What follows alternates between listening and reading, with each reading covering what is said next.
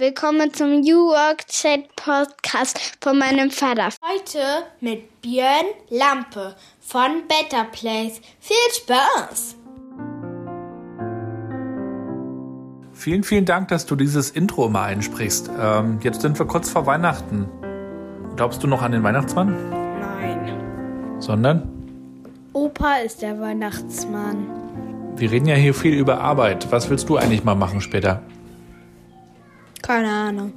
Ich dachte, du willst Turnerin werden. Kann schon sein. Bin mir aber noch nicht so sicher. Was würdest du machen, wenn du eine Million Euro hättest? Mir eine große Villa kaufen mit einem Pool und da jeden Tag schwimmen gehen. Und heute ist Björn Lampe zu Gast von Better Place. Und Better Place ist eine Spendenplattform. Da sind wir mit den Eisbademeisters dabei. Du warst ja auch schon mal Eisbaden, ne? Hm, also mit Björn Lampe, der hat bestimmt eine coole Lampe, deswegen heißt er auch so. Genau, und damit springen wir auch mal rein ins Interview.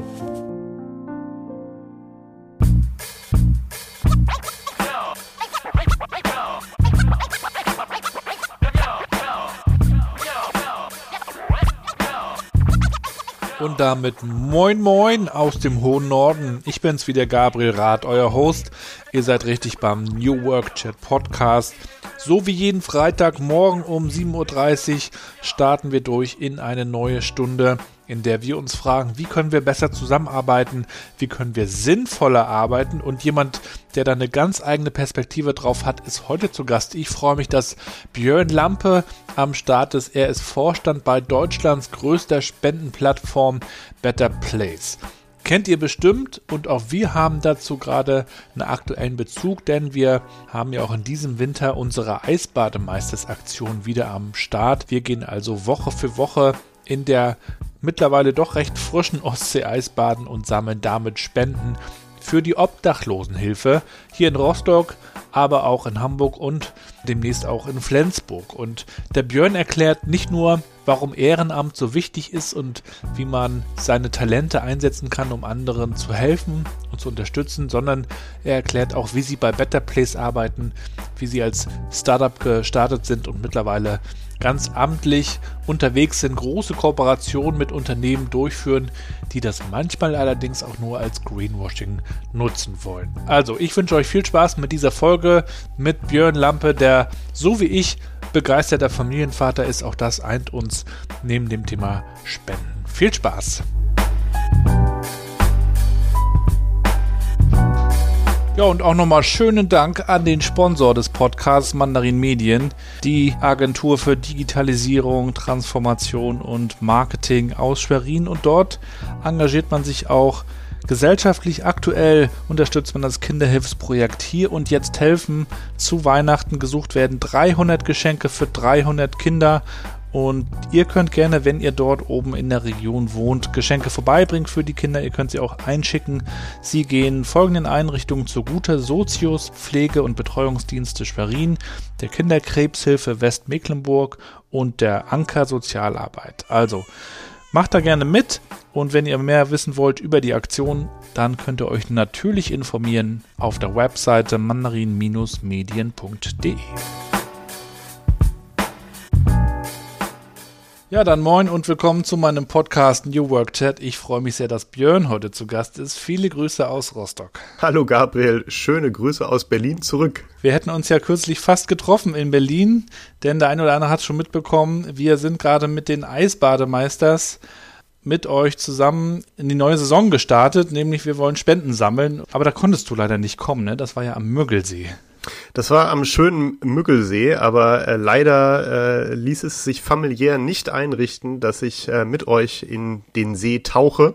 Aber ich habe gehört, meine Kolleginnen und Kollegen haben äh, sehr eisern äh, die Fahne hochgehalten und haben sich mit euch ins Wasser getraut, ähm, was ich sehr beeindruckend ja. finde und wo ich großen Respekt vor habe. Ich wäre sehr gern dabei gewesen, aber diesmal hat es leider nicht geklappt. Aber ich bin sicher, da wird sich noch mal irgendwann ein Türchen für dich öffnen. Ich freue mich sehr, dass du heute zu Gast bist und dass wir uns heute mal äh, kennenlernen können. Wir wollen natürlich so ein bisschen auch deine Story beleuchten und wollen natürlich auch schauen, ähm, was du bei Better Place tust, was ihr tut, wie auch euer Verständnis von New Work ist. Ich glaube, das hat ganz, ganz viel mit sinnvoller Arbeit zu tun und es hat auch ein bisschen mit eurer Entstehung sogar zu tun.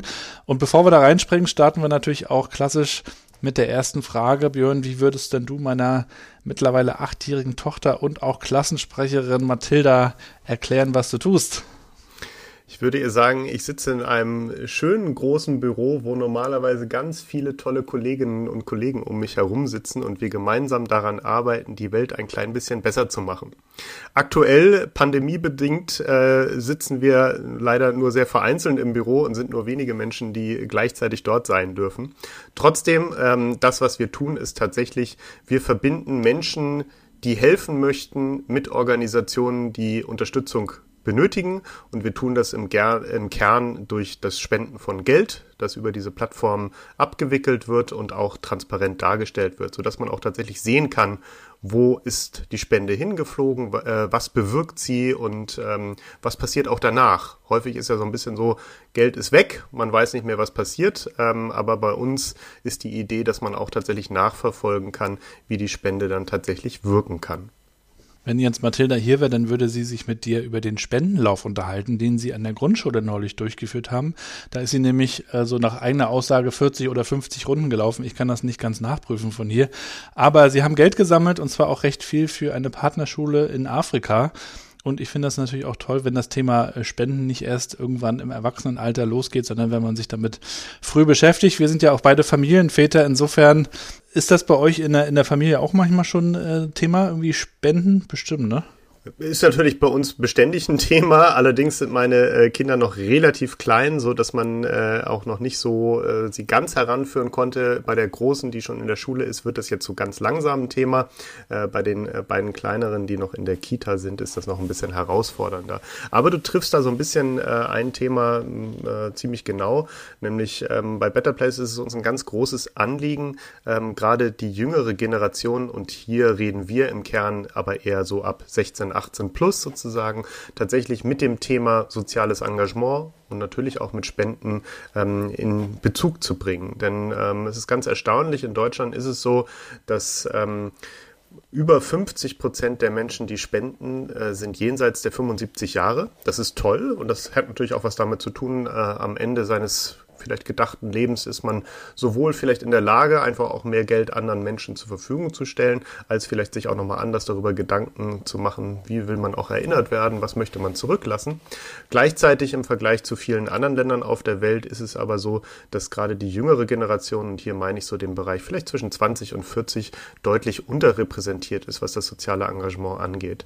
Es ist in Deutschland zwar eine starke Ehrenamtskultur, viele Menschen engagieren sich ehrenamtlich, was super ist, was großartig ist und was notwendig ist. Aber was das ähm, Engagement in Form von Spenden angeht, ist es hier tatsächlich unterentwickelt. Während es in anderen Ländern, du hast das Beispiel gerade mit dem Spendenlauf äh, gebracht, wirklich Usus ist, wenn man einen Marathon läuft, dann läuft man den für einen guten Zweck. Man lädt seine Freunde, seine Bekannten dazu ein, äh, zu spenden. Äh, wird man hier dann meistens mit der Frage konfrontiert, was, spenden? Jetzt sieh mal schön zu, dass du den Marathon da alleine läufst, warum soll ich denn dafür noch spenden? Ähm, da gibt's ein ganz anderes Grundverständnis. Hat natürlich auch kulturellen Hintergrund, aber es ist eines unserer Anliegen als Better Place dafür zu sorgen, dass wir auch in den jüngeren Generationen ein bisschen mehr Offenheit für diese Thematik erreichen können. Also auch Aufklärungsarbeit, äh, warum warum ist das gut abzugeben und zu teilen und zwar nicht nur in den sozialen Netzwerken, sondern eben auch ein bisschen abzugeben von dem, was man so hat. Björn, wir wollen dich natürlich auch ein bisschen kennenlernen. Mit welchen fünf Hashtags würdest du dich denn beschreiben? Mit welchen fünf Hashtags würde ich mich beschreiben? Ähm, ich glaube, ein Hashtag ist definitiv engagiert, ähm, weil das einfach mich immer sehr stark umtreibt. Ein weiteres ist definitiv auch Familie. Ähm, ein drittes ist ähm, Natur. Ein viertes ist Musik. Ähm, und das fünfte ist, glaube ich, generell Leidenschaft. Und ich kann mir vorstellen, dass alle diese fünf Hashtags auch in deinem Job und deiner Arbeit zur Geltung kommen. Und du sagtest das schon, ihr wollt die Welt ein Stück besser machen. Wir haben uns im Vorgespräch auch schon mal ein bisschen drüber unterhalten. Ich habe den Eindruck, dass viele Unternehmen sich gerade mehr damit beschäftigen, wie sie die Probleme der Welt vielleicht nicht nur beobachten, sondern auch ein Stück dafür tun, dass es besser wird. Einige suchen auch ganz krampfhaft den Purpose, engagieren Beratungen, die das dann irgendwie herausfinden sollen. Wie ist denn dein Blick auf, auf dieses Thema? Also grundsätzlich ist ähm, das Thema Engagement von Unternehmen natürlich kein neues. Ne? Ähm, das gibt es schon äh, seit jeher, seitdem es Unternehmen gibt, äh, gibt es auch gesellschaftliches Engagement von Unternehmen. Ähm, ich stimme dir aber trotzdem zu, dass gerade in den äh, letzten Jahren ähm, hier ein, äh, ja, ein neues Bedürfnis auch entstanden ist von Seiten der Unternehmen, sich auch nochmal äh, anders vielleicht auch zu engagieren.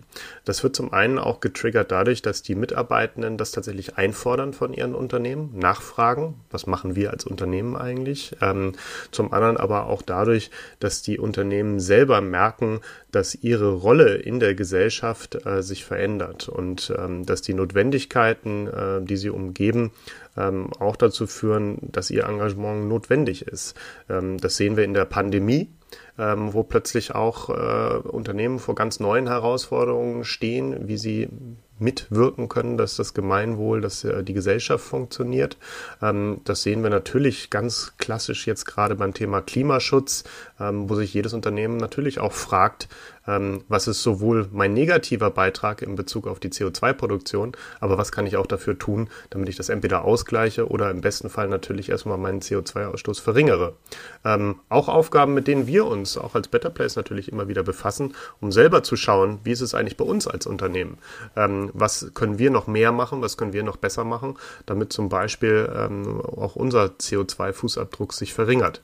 Green Hosting haben wir schon, ähm, aber trotzdem auch die Art und Weise, wie man eine Webseite zum Beispiel programmiert, hat Einfluss darauf, wie viel Strom verbraucht wird und ähm, äh, auch da geht es natürlich darum, sozusagen, selbst wenn es grüner Strom ist, ähm, wenn wir es weniger verbrauchen können, ist es besser. Das heißt, auch da gucken wir drauf, was können wir verändern, was muss man verändern, ähm, damit sich dieser Fußabdruck verändert und im besten Fall zum Positiven. Das, was du heute als Vorstand bei Better Place tun kannst, also an einer besseren Welt arbeiten, wenn du so zurückschaust, zieht sich das als roter Faden bei dir durchs Leben?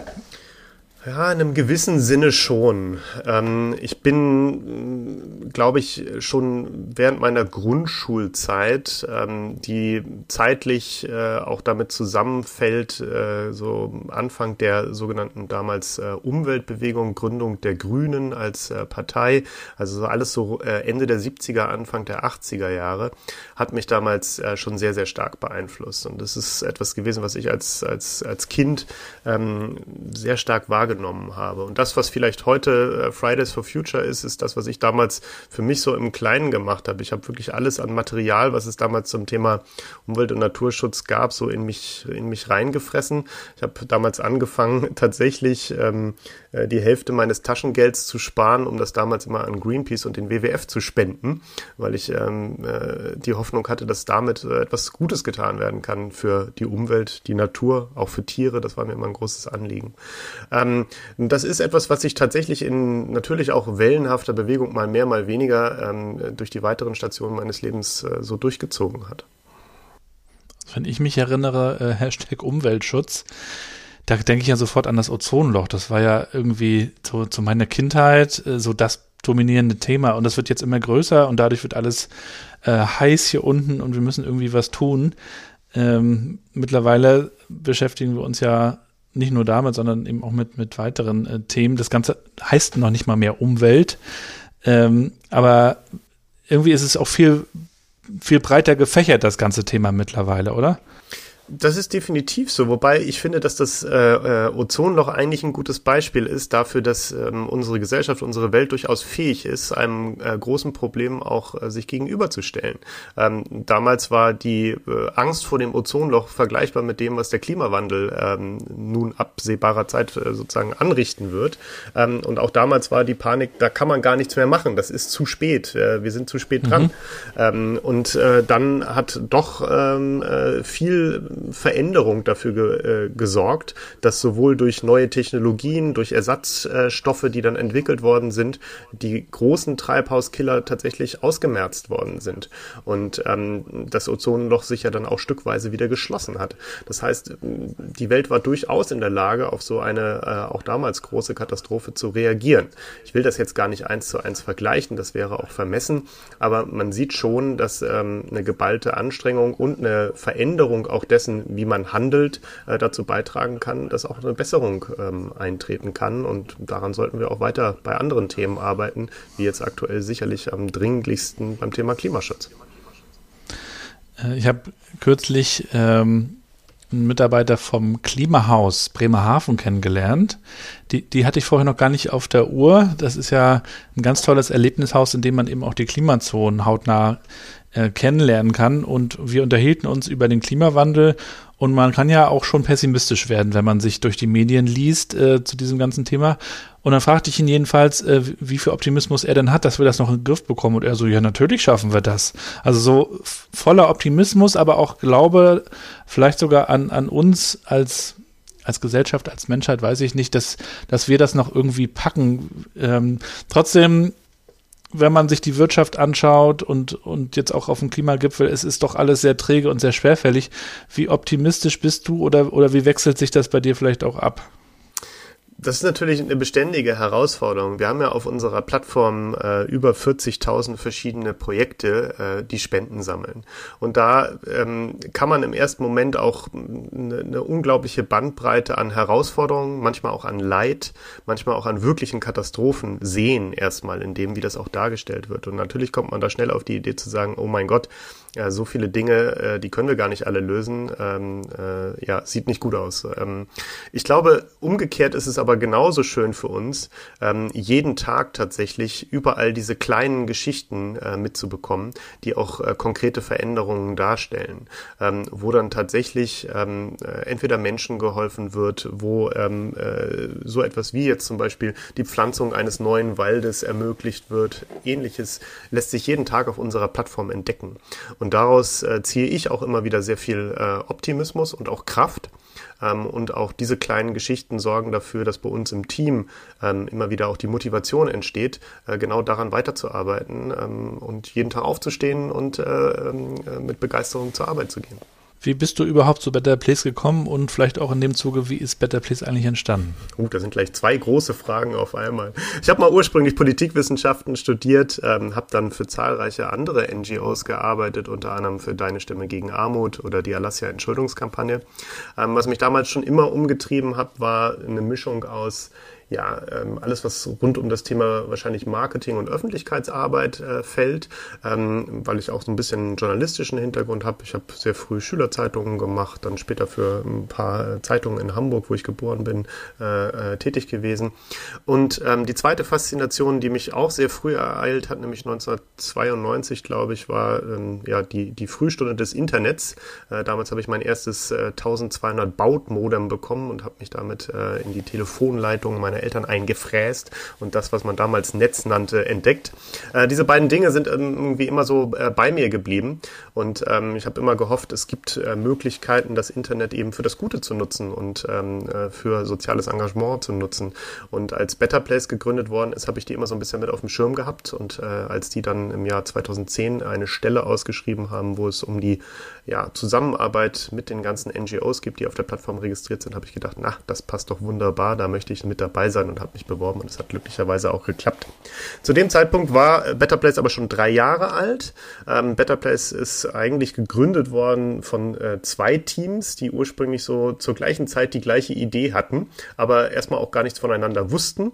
Ähm, beide hatten diesen Ansatz, dass sie daraus, ähm, dass sie ja, in der Welt unterwegs waren. Das eine war eine Familie, die tatsächlich eine Weltreise gemacht hat. Das andere war jemand, der ein Auslandsjahr in Südafrika verbracht hat. Ähm, äh, beide auf ihren jeweiligen Auslandsstationen ganz tolle soziale Projekte kennengelernt haben und sich überlegt haben, als sie dann nach Berlin zurückgekehrt sind, wie kann ich die eigentlich aus Berlin heraus unterstützen? Und zwar nicht nur, wie kann ich denen Geld schicken, sondern auch, wie kann ich denn miterleben, was da passiert, ähm, was die für Fortschritte machen, wie sich das Projekt entwickelt. Und aus diesem Ansatz ist äh, im Endeffekt Better Place geworden, als die beiden Teams sich dann über einen gemeinsamen Bekannten kennengelernt haben und äh, dann beschlossen haben, gemeinsame Sache zu machen. Ähm, und äh, so ist das Ganze ins Leben gerufen worden. Und wie groß seid ihr mittlerweile? Aktuell sind wir äh, bei Better Place äh, knapp 60 Leute, die dort arbeiten. Ähm, und das gliedert sich natürlich in ganz unterschiedliche Themenbereiche, in denen die Menschen tätig sind. Wir haben natürlich einen großen Bereich, ähm, der wirklich Softwareentwicklung darstellt, die die Plattform programmieren und dazu angehörig dann natürlich solche Sachen wie Produkt, ähm, äh, Business Intelligence, auch Grafik etc. Dann gibt es einen, großen Bereich, der sich um die Spenderinnen und die NGOs kümmert, also richtig Kundensupport im wahrscheinlich relativ klassischen Sinne. Dann haben wir natürlich auch Marketing, Finance, ähm, und ein ganz wichtiger äh, Punkt für uns auch eben die Kooperationen. Das sei es jetzt zum Beispiel mit Unternehmen, wie du es angesprochen hast, sei es aber auch, dass da ähm, jetzt neuerdings mehr so Influencer und Creator mit dabei sind. Ähm, und zu guter Letzt haben wir auch noch einen Bereich, der nennt sich Better Place Academy. Ähm, das ist unser Fortbildungsarm, wo wir tatsächlich ähm, den NGOs da draußen versuchen, ähm, vieles von dem, was durch das Internet auch entstanden ist, digitales Fundraising, digitales Marketing etc. näher zu bringen und äh, sie auch zu befähigen, das für sich zu nutzen. Ähm, eine, eine Freundin von mir, die auch aus Rostock stammt, arbeitet bei Zalando und die erzählte neulich, dass die sich immer noch so ein bisschen als Startup verstehen, Klammer auf, wollen, Klammer zu. Ähm, sie sind es längst nicht mehr, aber sie, sie sagen, da kommen wir her, das ist so unser, unsere unser Spirit oder unsere DNA. Wie ist das so bei euch? Versteht ihr euch so als, als Startup oder versucht ihr euch so ein bisschen diesen digitalen Gründergeist da irgendwie auch beizubehalten? Also den Geist möchte sich, glaube ich, jedes Digitalunternehmen irgendwo erhalten. Ähm, gleichzeitig finde ich es auch wichtig zu betonen, dass man eben kein äh, dreijähriges Startup mehr ist, sondern eben inzwischen 14 Jahre auf dem Buckel hat und damit auch eine gewisse Form von Etabliertheit erreicht hat. Ähm, das ist, glaube ich, auch an bestimmten Punkten ganz wichtig, weil in der Zusammenarbeit mit immer mehr Kolleginnen und Kollegen ähm, braucht man auch bestimmte Dinge, ähm, die sich verankern lassen, auf die sich die, äh, die Mitarbeitenden verlassen können auf die sich übrigens auch die ähm, äh, sozusagen Teilnehmerinnen unserer Plattform verlassen können. Ähm, da kann man an bestimmten Stellen vielleicht nicht mehr so ganz äh, salopp sagen, ja, wir sind ja noch ganz jung und kümmern uns jetzt nicht mehr so richtig darum ähm, oder äh, lassen nochmal ja, drei Grade sein oder ähnliches, wie das durchaus in einer Startup-Phase, finde ich, völlig legitim ist. Und äh, was, glaube ich, natürlich auch ein ganz wichtiger Punkt ist, bei uns geht es natürlich um Geld. Es wird sehr viel Geld über diese Plattform transferiert. Ähm, und ich glaube, da liegt es auch ganz klar in unserer Verantwortung, dass wir mit dem Geld gut umgehen und dass wir auch sicherstellen, dass diejenigen, die auf unserer Plattform aktiv sind, mit den Geldern gut umgehen. Und deshalb ähm, äh, möchte ich, dass da auch eine Verlässlichkeit mit reinkommt. Mhm. Wichtig ist natürlich, dass man dabei die Innovationskraft nicht verliert und ähm, offen bleibt für neue Sachen, ähm, äh, die Augen offen behält, einfach schaut, was passiert auch drumherum, was äh, entstehen vielleicht für neue Bedürfnisse, äh, sei es auf Seiten der Spenderinnen und Spender, aber auch auf Seiten der NGOs. Was ist eben mit solchen Sachen, äh, wo, wo Partner äh, ganz neuer Natur auftauchen? Hätte mich vor fünf Jahren jemand gefragt, ob äh, im Bereich äh, Livestreaming von, von so gerade so Gamern und Gamerinnen ähm, ein großes großes äh, Potenzial für, für Spendenfundraising drin ist, hätte ich gesagt, hm, weiß ich nicht, kann ich mir nicht so richtig vorstellen. Ähm, heute sehen wir, dass da ganz tolle Events passieren, ähm, wo sich einfach äh, Streamer zusammentun für ein Wochenende und in äh, ja, 24 Stunden oder ähnliches äh, Hunderttausende von Euro an Spenden sammeln, was ich ein sensationell äh, tolles Ergebnis finde und wo ich eine große Faszination für habe, dass äh, damit auch eben mal ganz andere Zielgruppen erreicht werden, die man vielleicht bisher nicht so auf dem Schirm hatte würde ich gerne mal einsteigen. Das Thema Innovation, da ergeben sich ja ganz neue Spielfelder auch für euch durch die, durch die Digitalisierung. Ähm, bei uns gibt's ja in, in, äh, in Rostock äh, Karls Erlebnishof, mittlerweile ja auch in Berlin und in anderen Teilen auf Rügen und so weiter. Und die schauen sich ja auch immer an, auch in China unter anderem, was, was geht ab und haben jetzt vor kurzem so eine Live-Shopping-App gelauncht. Also du kannst dort quasi ähm, Fernsehprogramm rund aus rund um Karls und, und Erdbeeren äh, die anschauen, nebenbei Sachen im Shop kaufen und dann das auch noch irgendwie kommentieren und liken und so weiter und so fort. Und ähm, also was ist natürlich auch, wie du schon sagst, äh, mit Spenden möglich. Bei Instagram gibt's schon erste Möglichkeiten, das mit Spendenaktionen zu verbinden, bei Facebook glaube ich auch.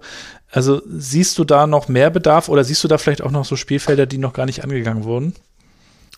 Ich glaube, da werden sich immer wieder neue Dinge auch ergeben. Das ist ganz klar. Ne? Also so wie sich das Internet verändert, so wie sich äh, Plattformen verändern, so wie sich äh, insbesondere die Social-Plattformen in jeglicher Art und Weise verändern, ähm, wird das auch immer wieder darauf Einfluss haben, äh, wie unsere sonstiges Verhalten sozusagen äh, beeinflusst wird. Sei es, weil wir darüber neue Formen des Shoppings äh, entdecken, äh, neue Formen der Zusammenarbeit, äh, neue Formen des Engagements und damit vielleicht dann auch neue Formen des Spendens. Ähm, da glaube ich, passiert immer wieder äh, ganz vieles und deshalb muss man da auch immer so ein bisschen die Augen offen behalten, um einfach zu schauen, wo sind Trends, die sich vielleicht auch verfestigen ähm, und die auch relevant sind, wenn man Menschen dafür motivieren möchte, möchte, äh, sich zu engagieren. Ich glaube, ein mhm. Thema, was zum Beispiel mh, bisher so ein bisschen ähm, noch nicht mit einer guten Lösung versehen worden ist, ist ähm, die, die Kombination aus ähm, ich, ich nenne es jetzt mal sehr, sehr trennend erstmal Offline- und Online-Fundraising. Also sprich, wie man offline im analogen mhm. Leben äh, Spenden sammelt und wie das im digitalen passiert. Viele Organisationen denken da in zwei sehr getrennten Kanälen. Ähm, und ich glaube aber, dass es da auch in Zukunft äh, eine starke Möglichkeit zu hybriden Formaten gibt. Du hast es ja eben schon so ein bisschen angesprochen. Wenn deine Tochter beim Spendenlauf ist, so ist das häufig ähm, äh, immer noch so, dass man äh, vorher irgendwie äh, zum Bäcker um die Ecke läuft und sagt, du für jede Runde, die ich laufe, spendest du mir 20 Euro, äh, zwei Euro oder sowas, ja. Ähm, und hinterher kommt man zurück und sagt, ich habe unglaubliche 40 Runden gelaufen und jetzt bitteschön äh, 80 Euro, lieber Bäckermeister, hast du mir ja versprochen. Und ähm, der gibt das Geld dann an den Lehrer oder ähnliches. Ähm, das ist so das, was in sehr, sehr vielen äh, Formaten in dieser Hinsicht immer noch passiert. Genauso wie ähm, Spenden sammeln auf der Straße oder bei äh, Veranstaltungen, äh, Gala-Events. In der guten alten so Dose. So genau, all das. Ne? Und ich glaube aber, ähm, äh, dass es dort inzwischen auch äh, durch die Weiterentwicklung von Technologie Möglichkeiten gibt, hier ähm, auch Sachen wirklich ähm, zu vereinfachen, zu beschleunigen ähm, und vor allen Dingen auch an bestimmten Stellen äh, vertrauensvoller zu gestalten, ne? weil du nämlich sozusagen dann vielleicht siehst, äh, äh, du weißt nicht, was derjenige mit der Dose da gerade macht, ähm, äh, verschwindet dann erstmal aus deinem Blickfeld, ähm, hörst du nie wieder was von.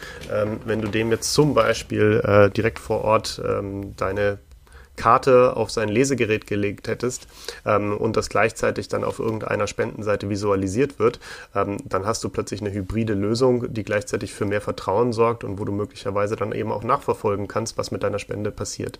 All diese Dinge, glaube ich, sind noch in den Kinderschuhen, aber ich denke, auch da wird sich in den nächsten Jahren noch einiges entwickeln.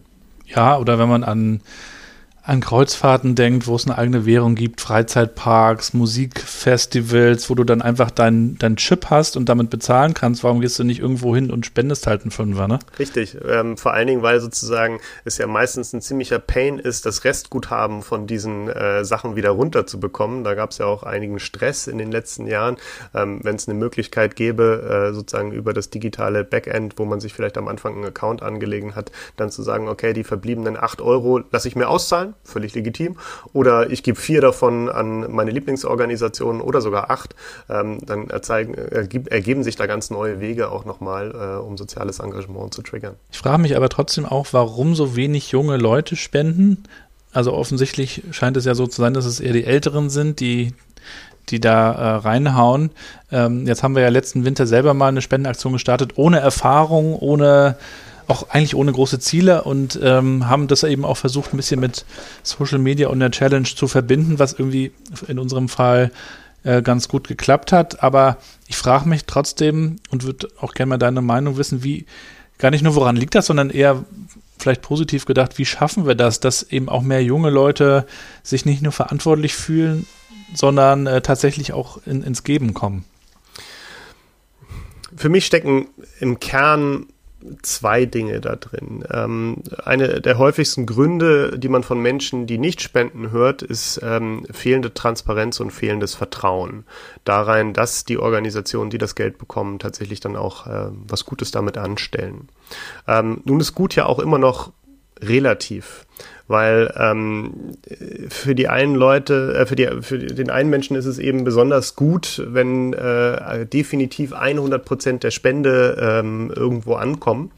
Ähm, andere Menschen argumentieren, nee, es ist sogar sehr gut, wenn das nicht passiert, sondern wenn zum Beispiel 10 Prozent der Spende genutzt werden, damit auch hinterher mal eine Evaluation von diesem Projekt stattfindet. Wirkt das eigentlich tatsächlich? Wird sich dadurch etwas verändern für die Betroffenen, ähm, für die dieses Projekt eigentlich eingerichtet worden ist? Das heißt, hm. was ist eine gute Spende, ist erstmal relativ und wirklich sehr personenabhängig. Was da aber, glaube ich, drin steckt, ist die Notwendigkeit, auf Seiten der Empfängerorganisationen wirklich auch proaktiv und transparent darüber zu berichten, ähm, was ihre Arbeit bewirkt. Und da sehen wir natürlich auch in den letzten Jahren, dass zum Beispiel dank Social Media es vielen Organisationen viel leichter fällt, ähm, kurze Berichte einmal kurz mit dem Handy sozusagen gefilmt, was gerade passiert ist, ähm, äh, zu präsentieren und dadurch auch eine gewisse Nähe zu schaffen und dadurch auch das Vertrauen zu stärken. Also ich glaube, dass da Möglichkeiten entstehen können.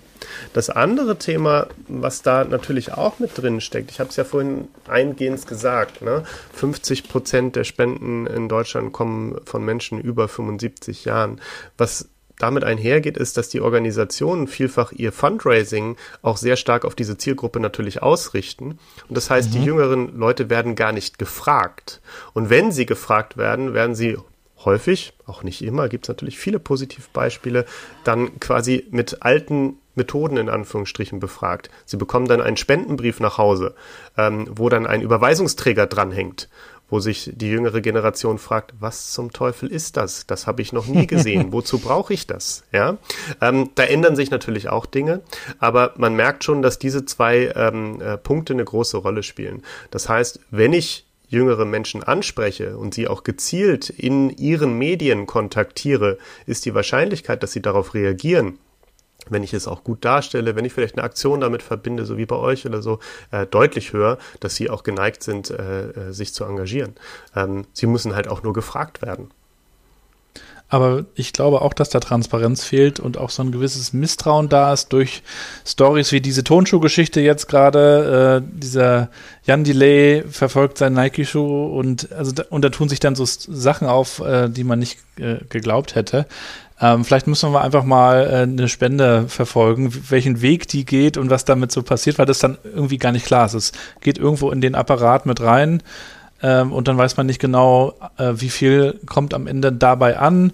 Äh, und, und es ist auch gar nicht klar, warum braucht der Apparat überhaupt auch Geld, um, um am Leben zu sein und äh, viele Fragen und, und auch nicht immer mundgerecht, glaube ich, äh, dann übersetzt, auch gerade vielleicht in Richtung der Jüngeren. Ne? Absolut richtig. Das ist, ist auch eine Herausforderung, ist auch nicht trivial. Ähm, ich glaube, viele von den, sage ich mal, jüngeren Organisationen, die sich vielleicht auch erst in den letzten zehn Jahren gegründet haben, äh, tun sich damit per se ein bisschen leichter, weil sie es einfach auch gewohnt sind, Informationen anders aufzubereiten, eben äh, äh, Zielgruppen genau auch zu kommunizieren und tatsächlich auch darauf zu achten, was, was erwarten die Spenderinnen und Spender äh, eigentlich von mir und was für Informationen wollen sie auch, weil ähm, häufig ist dann die Antwort, ja, wir haben ja den großen Jahresbericht und dann kriegt man so ein Riesenstück äh, äh, toten Baum nach Hause geschickt. Ja, ob das sozusagen heutzutage noch die Art und Weise ist, wie ich meine Wirkung oder meinen Impact kommuniziere, stelle ich mal in Frage kann für verschiedene Zielgruppen genau das Richtige sein, für andere aber definitiv nicht.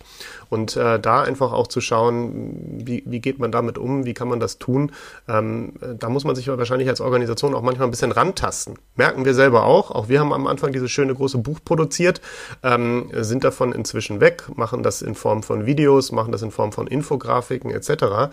Ähm, aber es ist definitiv eine Herausforderung, ganz klar. Ihr arbeitet ja auch mit Unternehmen zusammen, die sich dem immer mehr hoffentlich annehmen. Habt ihr auch schon mal den Verdacht gehabt oder ist es vielleicht sogar passiert, dass, dass ihr gemerkt habt, Mensch, nee, die wollen damit eigentlich nur Marketing machen?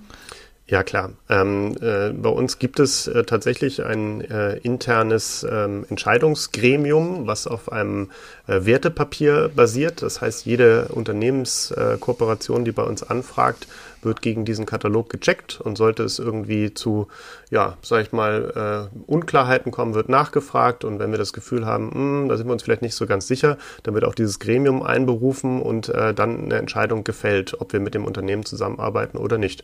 Wir haben auch schon bei einigen Unternehmen gesagt, nein, das möchten wir nicht, weil wir nicht den Eindruck haben, dass das Engagement, was da drin steckt, stärker ist. Mich würde natürlich auch interessieren, wie ihr selber arbeitet. Ähm, ihr habt jetzt natürlich auch gerade die letzten Monate in der Corona-Krise ähm, euch durchschlagen müssen, wie viele andere. Wie wichtig ist euch dabei eigentlich Büro? Braucht ihr das noch? Arbeitet ihr alle remote oder gibt es einen Mix? Ja, für mich eine der tatsächlich herausforderndsten Fragen, die du da ansprichst, Gabriel. Ähm, es ist natürlich so, dass wir äh, gleich zu Beginn der äh, Pandemie äh, im März 2020 tatsächlich alle ins Homeoffice geschickt haben und auch, äh, ich glaube, fast acht Monate lang kein Mensch das Büro betreten hat. Ich weiß noch, als ich dann zurückkam, dass ich wirklich äh, gegen äh, äh, Mit dem Lichtschwert durch die Spinnweben. Ja, ja so, so schlimm war es glücklicherweise nicht. Zwischendurch äh, ist durchaus mal äh, sauber gemacht worden, aber so ein bisschen fühlte es sich so an. Die Grünpflanzen waberten so über die Tische und alles so zusammen mit den Bergen von Post. Es fühlte sich so ein bisschen, ja, äh, weiß nicht, postapokalyptisch an in dem Sinne. Ähm, so, das hat eigentlich sehr, sehr gut funktioniert. Das muss man ganz klar sagen. Wir haben auch vorher schon ähm, viel Remote-Arbeit ermöglicht, ähm, aber in der ja, Umfasstheit Zeit natürlich äh, nochmal ganz besondere Situation. Ähm, wir haben jetzt in den letzten Monaten sehr viel Zeit darauf verwendet, zu überlegen, braucht man das Büro tatsächlich noch? Ähm, und wir haben sehr intensiv immer wieder die Kolleginnen und Kollegen äh, befragt und äh, sozusagen auch deren Wünsche und Bedürfnisse äh, mit aufgenommen. Und es zeigt sich, glaube ich, wie bei so vielen Unternehmen ein Bild, äh, das sehr gemischt ist. Ähm, auf der einen Seite gibt es Menschen, die sehr gerne wieder ins Büro zurückkommen möchten. Ähm, auf der anderen Seite gibt es aber auch Menschen, die sagen, ach, so wichtig ist mir das nicht. Was man im Kern so ein bisschen durchhört, ist, der Wunsch, der am stärksten da drin steckt, ist die Flexibilität. Die Flexibilität sowohl mal zwei, drei Tage, vielleicht auch mal eine Woche zu Hause zu arbeiten, als aber auch die Möglichkeit zu haben, für ein, zwei, drei Tage ins Büro zu kommen. Ähm, und für uns hat sich da sehr stark in den Befragungen ähm, herausgestellt, dass dieses ins Büro zurückkommen ähm, zusammenhängt mit dem Wunsch, gerade größere Meetings nicht mehr nur virtuell zu haben, sondern tatsächlich in Persona, dass ähm, gerade Innovations- und Kreationsprozesse ähm, besser funktionieren, wenn sie vor Ort stattfinden, trotz all der tollen Tools, die es inzwischen da auch gibt, dass die Qualität von solch einem Austausch ähm, steigt. Für manche Menschen ist es natürlich auch relevant, äh, dass das Büro einen starken Teil ihres sozialen Kontaktes ausmacht. Wenn ich zum Beispiel zu Hause alleine lebe, ähm, äh, vielleicht auch die Nachbarn nicht so gut kenne, dann, dann ist das Büro der Anknüpfungspunkt ähm, für mein Sozialleben an der Stelle. Ähm, und all diese Bedürfnisse muss man irgendwo mit auf dem Schirm haben am Ende des Tages sind wir momentan äh, an den Punkt gekommen, wo wir gesagt haben, wir werden ähm, den einzelnen Teams je nach ihren Bedürfnissen ähm, unterschiedliche Möglichkeiten äh, zur Verfügung stellen, wie sie in Zukunft arbeiten wollen. Ähm, der Kernansatz ist, äh, dass die Teams wahrscheinlich so ein bis zwei Tage die Woche wieder zurückkommen ins Büro, dort ihre Meetings abhalten, die Kollaborationsmeetings abhalten, die Innovationsmeetings abhalten und dann es ihnen freigestellt ist, ob sie den Rest der Zeit zu Hause verbringen wollen oder im Büro. Es wird auch Teams geben, äh, die einen Großteil der Zeit remote arbeiten und dann eher mal so für ein Offsite äh, sich zusammentreffen. Ähm, so ist momentan für uns das Szenario. Was wir aber auch sehen, ist, was für ein Büro wir brauchen, verändert sich. Während es bisher tatsächlich eher bei uns im Ansatz so war, dass jeder seinen eigenen, auch festen Arbeitsplatz hatte, ähm, sehen wir ganz klar die Herausforderung jetzt, dass wir viel mehr Meetingräume brauchen, die wir eher Kollaborationsräume nennen. Also wo tatsächlich ähm, die Menschen zusammenkommen, um gemeinsam an einem Thema zu arbeiten. Ähm, viele Whiteboards sich wahrscheinlich hinstellen werden, etc. etc. Das heißt, das Büro wird umgestaltet und ähm, wir werden dafür sorgen, dass es eben mehr von solchen Kollaborationsräumen gibt, äh, weniger feste Arbeitsplätze, wahrscheinlich eher Flexdesks, wo die Leute ähm, mal rangehen können, aber keinen festen Arbeitsplatz mehr haben ähm, und wir dann eher, äh, ja, wie man das so hat, einen Spind oder einen Container oder sowas für die äh, Dinge, die einem wichtig sind, äh, dauerhaft zur Verfügung stellen kann. Ähm, wird sicherlich auch ein paar Menschen geben, die weiterhin einen festen Arbeitsplatz haben wollen den sollen sie auch bekommen. Werden sicherlich auch die sein, die dann am meisten wieder im Büro sein werden. Ähm, das finden wir gerade raus und ich glaube, das Wichtigste ist da beständig auch im Gespräch mit den Kolleginnen und Kollegen zu bleiben. Hm. Ich glaube auch, dass dass wir in Meetings nicht unbedingt mehr brauchen, um uns zu synchronisieren und auf den, auf den gleichen Stand zu bringen. Das können wir mit digitalen Tools, glaube ich, sehr, sehr gut. Wenn wir aber diskutieren und äh, vielleicht neue Schritte ähm, kreativ in irgendeiner Weise ähm, ausklambüstern, dann, dann finde ich das auch immer gut, wenn man, wenn man das auch mal vor Ort tut, weil man einfach mal Informationen auch vom Gegenüber bekommt, durch die Körpersprache, ähm, durch den Geruch Hoffentlich nicht durch den, durch den äh, Gestank. Aber also man kriegt einfach viel mehr mit vom Gegenüber, wie er wirkt, wie er das meint. Und, äh, und ich habe auch übrigens den, den, Eindruck, dass man, ähm, dass man auch kontroverser diskutieren kann. Also das ist dann online in einem äh, Slack-Kanal oder, oder mit welchem Tool man auch immer arbeitet, auch eine andere äh, Konversationsart, oder? Definitiv. Und ich glaube, du sprichst da noch einen weiteren äh, äh, wichtigen Punkt an. Ähm, ich glaube, etwas, was, was äh, Remote wirklich als Herausforderung hat, ist halt auch Unternehmenskultur. Und ähm, du hast zum einen sowas wie Diskussionskultur, vielleicht auch Streitkultur, äh, was auf bestimmten Formaten einfach nochmal anders herausfordernd ist, was man auch nochmal lernen muss, ähm, wo es natürlich auch hilft, wenn du die Menschen im besten Fall gut kennst. Ähm, wenn du jetzt aber ganz viele neue Kollegen eigentlich nur im äh, äh Online-Onboarding kennengelernt hast, hast du vielleicht auch ein ganz anderes oder ein schlechteres Gefühl für den Gegenüber. Das muss sich nochmal ganz anders entwickeln. Ich will gar nicht sagen, dass es unmöglich ist, aber es ist durchaus herausfordernder. Das andere, was da, glaube ich, mit drin schwingt. Ähm, gerade bei Digitalunternehmen wie also bei uns ist es natürlich so, dass das Büro auch immer eine Verkörperung der Unternehmenskultur war. Da wir kein Produkt haben im klassischen Sinne, wie du hast jetzt eben einen Turnschuh genannt oder äh, äh, sei es ähm, äh, die Flasche Glühwein, die du produzierst oder oder oder, also etwas Anfassbares ähm, äh, und wir halt ein digitales Produkt haben, ist es für uns umso wichtiger, immer auch einen Ort zu haben, der real real ist. Ähm, es ist auch immer so ein Feedback, was wir bekommen, wenn, wenn Menschen, die unsere Plattform nutzen, dann zu uns ins Büro kommen, ist häufig der erste Satz, euch gibt's ja wirklich, ja, und es, ihr habt ja ein richtiges Büro, das ist anfassbar. Und ähm, ich glaube, da steckt eine ganze Menge Wahrheit mit drin. Und ich glaube, diese Verkörperung ähm, ähm, der Unternehmenskultur in dem Büro selber ist äh, ein wichtiger Aspekt. Ähm, nochmal, äh, das ist nicht der einzige Aspekt und das ist äh, auch nicht singulär zu denken, aber es ist ein Teil davon. Und ich glaube, deshalb braucht es auch als Manifestation ähm, gewissen Samen auch weiterhin ein Büro. Das glaube ich auch. Ich habe ja in meinem Podcast auch schon Gäste gehabt und befragt, die zum Beispiel auch 100% remote arbeiten, aber die müssen auch meistens zugeben, dass das durchaus auch seine Herausforderungen hat, weil auch dieser ganze Smalltalk und dieses ganze ähm, Socializing abseits der, der Aufgaben so ein bisschen droht runterzufallen. Man kann sich natürlich äh, Termine in den Kalender setzen ohne, ohne ähm, Agenda, das kann man natürlich tun, aber ich würde es, ich würde es auch so sehen und bin mal gespannt, wohin sich die Dinge entwickeln. Und um auch nochmal zum Thema New Work überzuleiten, es gibt ja jetzt nicht wenige Unternehmen, die sagen, ja, wir machen jetzt Remote, wir sind jetzt New Work. Wo ich ja sagen würde, New Work wäre jetzt eher zu sagen, wer entscheidet denn eigentlich, wo er arbeitet? Die Leute eben zu fragen oder vielleicht sogar entscheiden zu lassen. Ähm, das hat für mich dann viel mehr mit äh, Mitbestimmung zu tun und und äh, Demokratie ja auch am weitesten, im weitesten Sinne.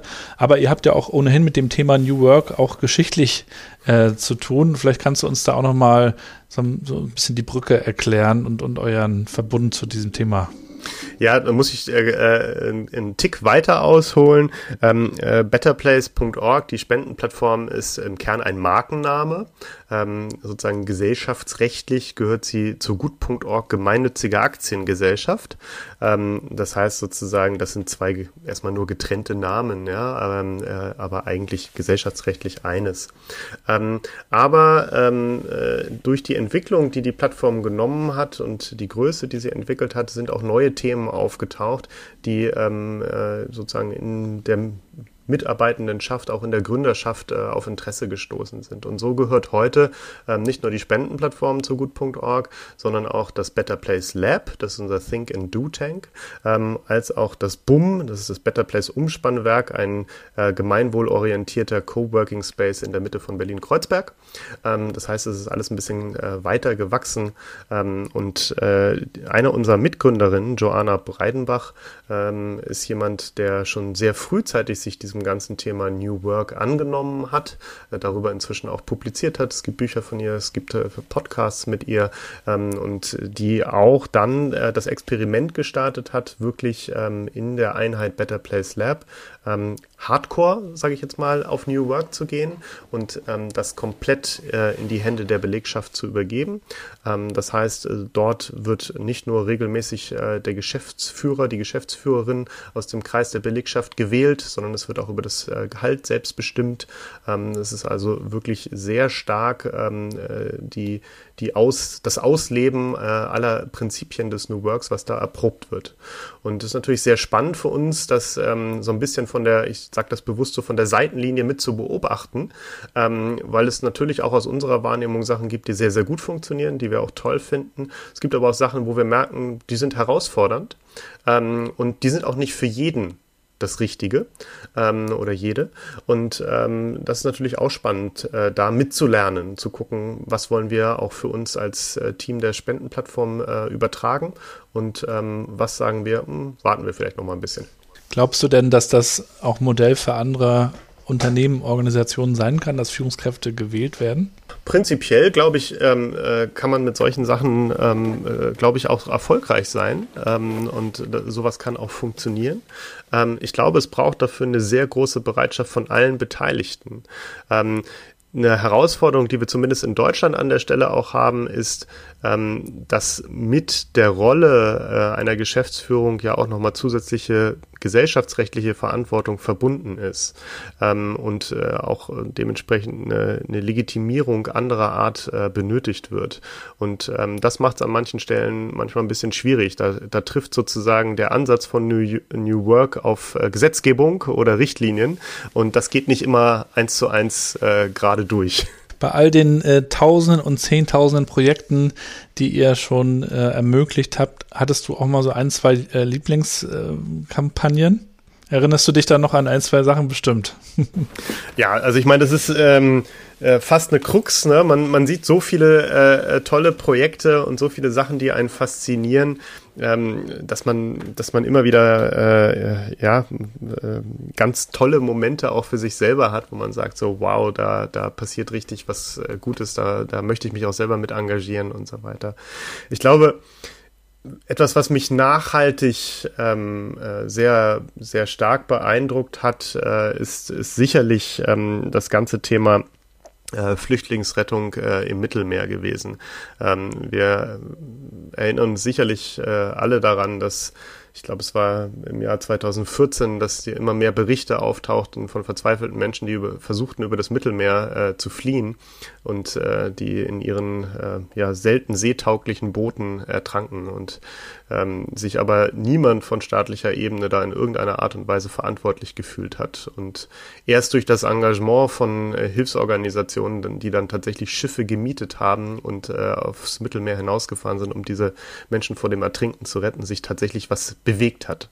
Und ähm, äh, als diese ersten Projekte dann auch auf Better Place äh, sich registriert haben und wir ins Gespräch mit denen gekommen sind, die uns ihre Arbeit vorgestellt haben, die uns auch sehr äh, anschaulich von ihren Einsätzen berichtet haben, das war schon etwas, was mich auch sehr stark äh, berührt hat und auch nachhaltig ähm, weiterhin nicht nur das Engagement dieser Menschen beeindruckt, sondern auch ähm, auch die Notwendigkeit dafür ähm, ist etwas, was definitiv auch Teil, Teil äh, unserer DNA ist. Äh, Seenotrettung ist nicht verhandelbar. Wenn Menschen drohen zu ertrinken, dann muss man ihnen helfen. Ähm, mhm. Ganz sicher. Ähm, interessanterweise ist, ist ähm, eines der, der ersten Projekte, welches sich äh, auf Better Place registriert hat, auch weiterhin eines, was ich auch sehr stark äh, im Herzen selber trage. Ähm, und äh, das war ähm, äh, die Gründung einer einer Skateboard-Schule in Afghanistan. Ähm, und äh, das ist tatsächlich jetzt auch schon äh, 15 Jahre her.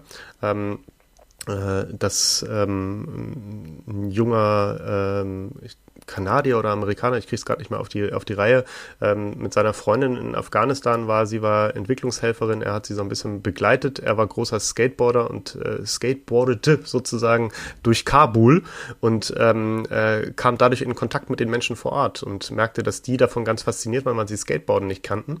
Ähm, und äh, so ist irgendwie für ihn so die Idee entstanden, na, warum äh, mache ich denn hier nicht eine Skateboard-Schule? Und äh, hat dann aber relativ schnell auch äh, festgestellt, ähm, dass das ein Weg war, äh, um insbesondere an äh, Mädchen heranzukommen, ähm, die häufig eben äh, durch ihre Elternhäuser ja eher nicht mit den Themen Bildung und überhaupt Sport ähm, zu verknüpfen waren, aber ähm, äh, sie durften dann trotzdem zu diesem Skateboard-Unterricht äh, gehen. Und ähm, tatsächlich ist es ihm so gelungen, äh, durch eine NGO, die er dann aufgebaut hat, ähm, äh, Bildung für insbesondere ähm, junge Mädchen in Afghanistan zu ermöglichen, ähm, weil die dort nicht nur Skateboarding gelernt haben, sondern dann auch immer mehr Schulunterricht bekamen. Und das finde ich einen ganz äh, spannenden Ansatz, einfach durch eine Leidenschaft, die er hatte, nämlich das Skateboarden ähm, äh, in so eine Bildungsinitiative zu münden ähm, und die er dann auch ähm, in der Organisation auch auf mehrere Länder ausgerollt hat und so weiter und so fort. Also ganz tolle Arbeit, ähm, die natürlich jetzt leider Gottes nochmal sehr viel mehr erschwert worden ist. Wie es bei denen weitergeht, ist auch ein bisschen unklar gerade, aber etwas, was ich grundsätzlich äh, ein ganz tolles Projekt finde. Klasse. Habe ich auch schon mal von gelesen, ging glaube ich auch durch die Medien. Also tun wir auch gerne nochmal äh, in, in die Shownotes und natürlich auch generell eure Profile. Ihr seid da ja auch sehr aktiv und wir werden das weiter verfolgen und ich würde natürlich, natürlich auch dir, äh, lieber Björn, zum Abschluss gerne nochmal zwei, drei kurze Sätze rüberschmeißen, die du bitte spontan beendest, wenn du magst. Ich werde es versuchen. Wir fangen mal an. Eine Spendenaktion kann erfolgreich sein, wenn ich Menschen davon überzeuge, dass ihr Engagement wirklich notwendig ist und nachhaltig etwas bewegt. Gutes Storytelling ist notwendig für eine Spendenaktion, weil die meisten Menschen spenden aus einer Emotion heraus und Stories können Emotionen ähm, ja, triggern und äh, äh dann steigt die Bereitschaft, dass ich dich, mich tatsächlich engagiere. Die längste Zeit, die ich offline war, war als es das Internet noch nicht gab. ich schalte ab in dem. Ähm, ich in meinem Schrebergarten ähm, Unkraut jäte. Ein Buch, das ich empfehlen kann, ist. Oh, da gibt es tatsächlich unfassbar viele. Ähm, ich glaube, das Buch, was mich momentan am meisten immer wieder umtreibt, ist äh, von Simon Sinek, ähm, äh, Frage immer erst warum. Ähm, Finde ich einen ganz tollen Ratgeber, natürlich im Kern momentan für so, äh, sag ich mal, ähm, geschäftliche Fragen, aber auch generell ähm, so immer zu hinterfragen, was ist eigentlich der Sinn und Zweck dahinter. Das finde ich ist ein sehr guter Ansatz, gefällt mir sehr gut. Hm, Habe ich auch gelesen. Und dann nochmal ein vielleicht ein bisschen herausfordernderer Satz. Ein Fail, aus dem ich gelernt habe, war ähm, ein Fail, aus dem ich was gelernt habe. Ähm, wir haben uns ähm, bei Better Place lange Zeit immer wieder ähm, davor ähm, gescheut, Veränderungen äh, an bestimmten Stellen durchzuführen, ähm, weil wir Angst davor hatten, was die Reaktion unserer Nutzerinnen und Nutzer sein würde. Und ähm, ich glaube, das ist eher ein bisschen positiv, als wir dann aber tatsächlich mal eine größere Veränderung äh, umgesetzt haben. Ähm, die wir einfach kommunikativ, glaube ich, sehr, sehr gut begleitet haben, ähm, dann ist daraus echt eine Kraft entstanden, weil daraus Vertrauen entstanden ist, dass man, wenn man Veränderungen vor sich hat, ähm, wenn man sie gut vorbereitet, wenn man sie gut kommuniziert, dass das zum Erfolg führt. Das heißt, der Fail war eigentlich eher, sich vorher nicht getraut zu haben. Und ähm, äh, das ist, glaube ich, etwas, was wir da an der Stelle gelernt haben, was auch ich da an der Stelle nochmal äh, ganz äh, deutlich für mich auch ähm, gelernt habe. Und letzter Satz jungen Gründern würde ich mitgeben, dass sie ihre Gründung immer auch darauf ähm, kontrollieren, ob es einen positiven sozialen Impact geht. Es geht nicht nur um Profit- oder Gewinnmaximierung, es geht auch um das Gemeinwohl. Punkt. Sehr schön. Vielen Dank, Björn. Sehr gerne. Für diese äh, kurzweilige äh, Stunde, den Ritt einmal durch deine Story, aber auch den Blick in euer Universum. Viel Erfolg weiterhin mit euren Projekten. Wir sind ja sowieso noch zusammen äh, verdrahtet und connected mit der Eisbadermeisters Aktion. Da lernen wir auch gerade ganz, ganz viel. Macht echt viel Spaß. Das Schöne ist, man guckt bei sowas auch nicht auf die Uhr. Also Gut, wir haben jetzt in dem Fall auch keinen Chef, der uns sagt, was wir tun sollen. Das ist auch schön. Aber man kann sich auch einfach mal so ein bisschen kreativ ausleben bei so einer Spendenaktion, Dinge ausprobieren, oder? Auf jeden Fall. Und äh, dementsprechend drücke ich euch auch da ganz fest äh, die Daumen. Und ähm, ich bin auch ein ganz großer Fan von einfach ausprobieren und äh, Dinge testen und äh, feststellen, was funktioniert und was funktioniert vielleicht auch nicht. Mhm, genau. Insofern, bleibt gesund, Björn und hoffentlich äh, bis bald, äh, spätestens im Müggelsee dann beim nächsten So Winter. machen wir es. Danke, Gabriel. Bis dahin. Danke dir auch. Tschüss. Danke. Ciao. Und das war der New Work Chat mit Björn Lampe von Better Place. Alle Informationen wie immer in den Shownotes. Folgt Björn, folgt Better Place und wenn ihr mögt, folgt doch auch unserer Aktion, den Eisbademeisters. Mindestens noch bis Ostern gehen wir Woche für Woche Eisbaden in der Ostsee und sammeln Spenden für die Obdachlosenhilfe. Wenn ihr mögt, unterstützt uns gerne mit einer Spende auf eisbademeisters.betterplace.org. Vielen Dank dafür, danke auch für euer Feedback. Unterstützt den Podcast gerne, bewertet ihn mit ein paar Sternen, teilt ihn in eurem Netzwerk und schreibt mir auch gerne, welche Folge ihr gerne gehört habt. Vielen Dank dafür, bleibt gesund und bleibt connected.